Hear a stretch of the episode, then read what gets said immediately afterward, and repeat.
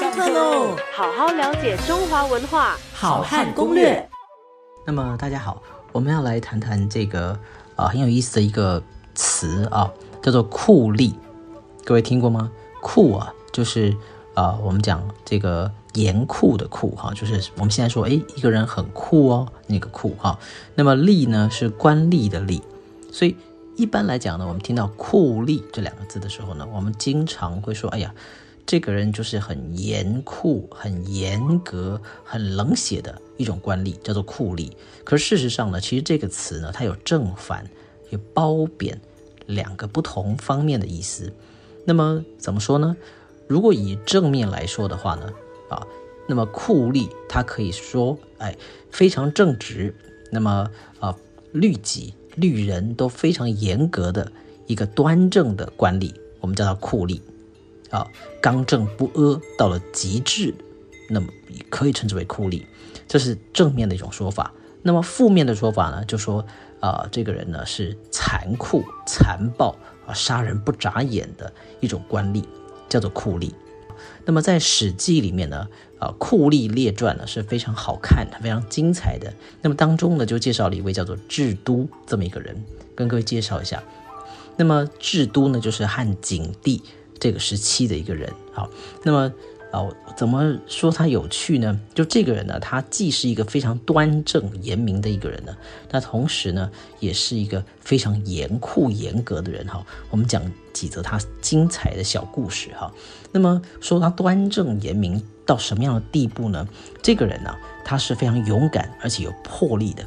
那么公正廉明，在《史记》里面就写说啊，他从来呢都不写私人的书信啊，他如果要写，一定是公文书，而且是完全可以啊，这个呃公开的啊，从来没有啊儿女私情、个人的私私下的书信啊，任何人的馈赠他从来都不接受啊，请托他也从来不听。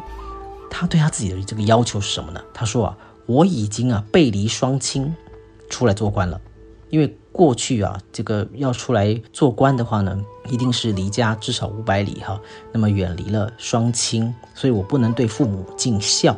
那么当然我就一定要能够为国家尽忠，这个恪忠职守啊。所以呢，就完全就把自己的妻小抛在脑后了哈。那么有几个例子。那么曾经呢，就是这个孝景帝，就是我们讲汉景帝啊。汉景帝当时喜欢这个美女啊，叫贾姬。那么贾姬呢，去上厕所啊，就突然呢，就有一只野猪啊，要冲到厕所去了。古代的厕所是非常大的哈。那么这个景帝呢，就害怕这个贾姬受伤啊。那么他毕竟是个皇帝嘛，所以就用眼神啊示意，哎，智都，智都，你去帮我救我的美人。智都不愿意。啊，那么这个皇帝看啊，你竟然不肯去帮我救我的美人呐，所以皇帝就亲自啊想要拿兵器去救他的美人了，救贾姬了。结果智都呢立刻伏在趴在地上，就这个劝皇上说：“皇上，皇上，失去一位美女，你可以再选一个，但是天下之大，你是多么重要的人呐！那么如果我们失去了你，我们的国家啊。”不是群龙无首了吗？这个智都在皇上面前讲了这番话之后啊，哎，没想到啊，那个野猪呢自自己跑走了啊。那么这个甲姬呢也很安全。可是事情传到太后耳朵里的时候呢，哎，就发觉这这个大忠臣呢是非常值得重用的，于是就赏赐给智都很大一笔钱，然后呢让他呢能够去啊这个担任地方官啊。那么他担任地方官以后呢？就把这个地方啊治理的非常好。那么曾经啊，他也被啊外派到哪里去呢？到这个匈奴垒去那里去，就是要守边防，不能叫不能讲说到匈奴垒去啊，就是守边防。那么匈奴呢，为了要对抗这个制都啊，派了很多人雕刻成制都的样貌形貌啊，那么作为这个标靶，想要来射箭。当练习射箭的练习，结果居然呢，没有人这个射中制都的这个人形木偶，为什么呢？据说都是所有的匈奴人啊太害怕制度的原因啊，所以呢，每一支箭射向制都的时候呢，竟然呢都射偏，没有一支是射准的。